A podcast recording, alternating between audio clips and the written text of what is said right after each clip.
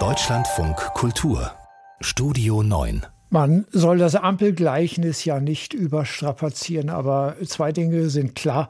Wenn alle drei Farben leuchten oder gar keine, dann stimmt was nicht. Richten wir also mal den Blick auf Gelb mit Ann-Kathrin Büsker, die die Liberalen für uns beobachtet. Die äh, eigentlich war für den kommenden Mittwoch äh, geplant, die Eckwerte für den Haushalt auf die Tagesordnung des Bundeskabinetts äh, zu setzen. Das hat aber Finanzminister Christian Lindner nun abgesagt. Die Ausgabenwünsche sind viel zu hoch, sagt er, und äh, Somit hat die Ampelkoalition ein nächstes Diskussionsthema. Wie geht es denn jetzt weiter mit dem Haushalt? Ja, das ist eine gute Frage und die hat die Welt am Sonntag auch Finanzminister Christian Lindner gestellt und er hat daraufhin gesagt, er werde dem Bundeskanzler einen Vorschlag machen. Details hat er aber noch nicht genannt. 70 Milliarden zu viel will das Kabinett ausgeben. Das ist die Zahl, die seit Donnerstagabend kursiert. Da hat Lindner das Ganze, die Vorstellung für Mittwoch nämlich abgesagt. Und ähm, es gilt ja wieder die Schuldenbremse für diesen Haushalt. Insofern ist Ausgabendisziplin notwendig. Das ist zumindest Lindners Sichtweise. Und ähm, vielleicht muss man auch nochmal klar sagen, wir reden hier erstmal über Eckwerte für das kommende Jahr, noch nicht den kompletten Haushaltsentwurf. Der wird dann später erarbeitet, nach der Steuerschätzung, wenn auch etwas klarer ist, wie der Ausgabenspielraum denn konkret sein wird. Da muss auch noch der Bundestag den Haushalt beschließen.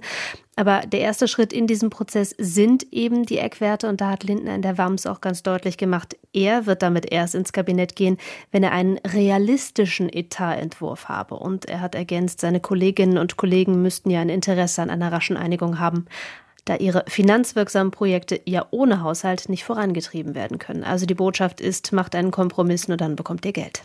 Verbrenner aus, Heizungsstreit, Ausbau von Autobahnen und, und, und. Die Liste der liberalen Konfliktthemen ist lang. Einigung scheint nur sehr schwer möglich. Wieso ist die Ampel derzeit in so einem, sagen wir mal, verhakten Modus? Na, das eine sind natürlich die äußeren Bedingungen. Also der russische Angriffskrieg, der hat die deutsche Politik natürlich durcheinandergewirbelt und hohe Ausgaben zur Krisenbewältigung nötig gemacht. Das schränkt jetzt die weiteren Spielräume ein. Gleichzeitig hat man sich in der Koalition viele Reformen vorgenommen, für die jetzt weniger Geld da ist. Und da liegt man dann eben auch in einer zentralen Position weit auseinander. Stichwort Schuldenbremse. SPD und Grüne würden die lockern. Für die FDP ist das überhaupt nicht verhandelbar.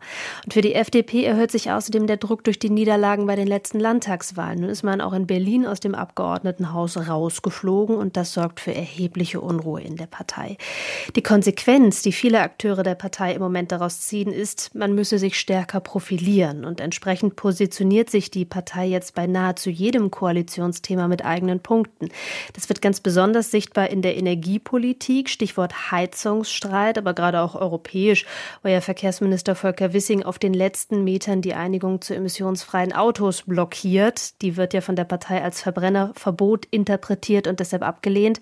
Also das eigene Profil, das wird derzeit in Regierungsarbeit geschärft, was Kompromisse da eben spürbar schwieriger macht. Und Stichwort FDP, wie kommt das Ganze in der Partei selbst an? Ich würde sagen, ähm, sehr gemischt. Und das gehört auch zu einem Problem der Partei, die, was das angeht, in zwei Lager auseinanderfällt. Die einen wollen ganz klar die Abgrenzung, am liebsten noch mehr Abgrenzung. Wolfgang Kubicki ist so ein Akteur, der am Berliner Wahlabend ja auch davon sprach, dass die Zeit des Appeasement in der Koalition vorbei sei.